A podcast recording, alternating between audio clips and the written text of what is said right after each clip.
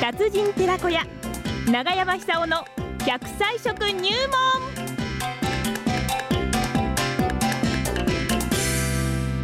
さあ奈良浜市出身食文化史研究家長寿食研究家日本で一番元気な87歳ですよ永山久夫さんの登場でございます今週の長生きの元気なね食材は何でしょうか 長山どうもさんおはようございいまおはやようご毎ざいます週毎週生放送ご対応していただきまして元気でありがとうございますいやいやいや、こちらこそお世話になっております。暑いですね暑いですね。今日はあの東京も大変ですよ。お東京の中でも私が住んでる練馬が一番暑いんで すよ。そうなんですかそうなんです。しかしね、こんな暑い、本当にあの地獄みたいな日が続いてるんですけども、うん救われてるあるものがあるんですよ。すなんおなんでですすかか福島さん、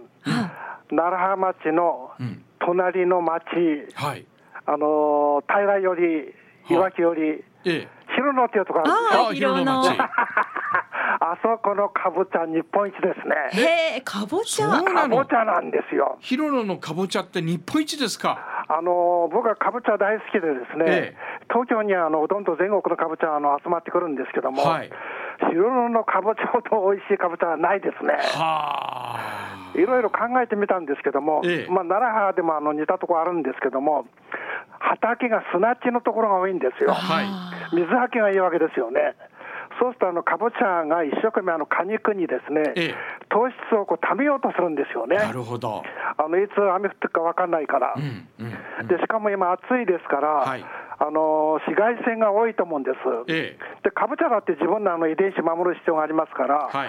抗酸化成分を作るんですよ、なるほどはそのもろもろがですね、白野のカボチャに集まっていると思うんです。あ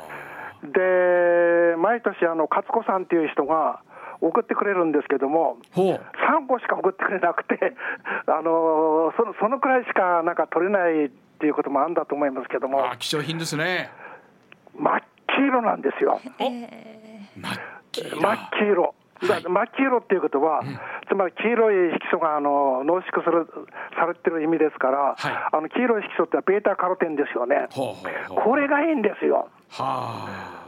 ですから、あのぜひですね、今日もあのすごいあの温度、気温が上がると思うんですけどあそうも、ですね今日の夕方は、ぜひかぼちゃの天ぷらを食べてほしい。あ今日はもうかぼちゃの天ぷらで元気をもらうはいじゃあベータカロテンっていうのは、油を使って料理をすると、その利用効率が高くなるんですよ。で、こんな暑い日っていうのは、もう日本中、えーどこに住んでいようとですね、非常にこう酸化するはずです。はいはいは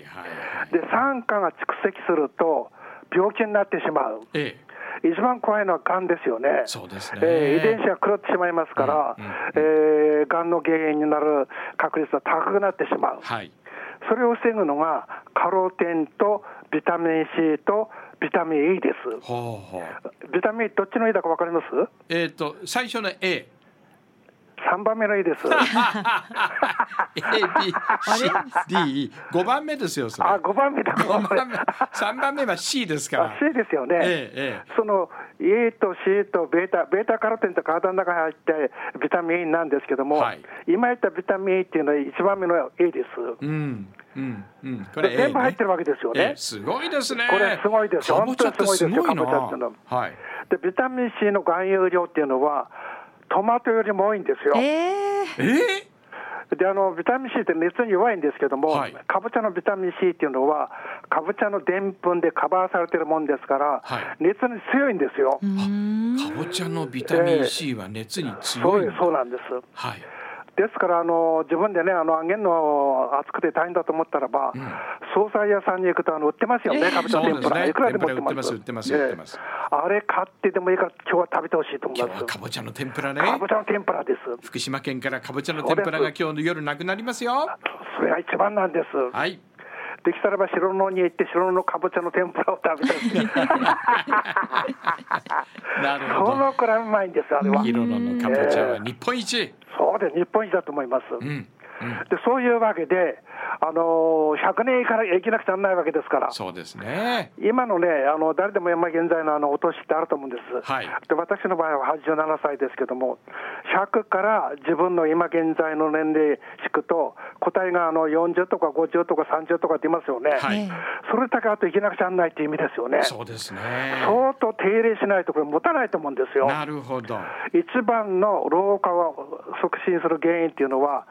酸化です。うん。で人間っていうのは酸素を取って生きてるわけですから、ええ酸素を吸えなくなったら死んでしまいますよね。そうですね。だから生きてる限り日本は、あいや人間は、これは日本人であろうとアメリカ人であろうと、刻々とこう酸化しながら生きてるんですよね。はあはあは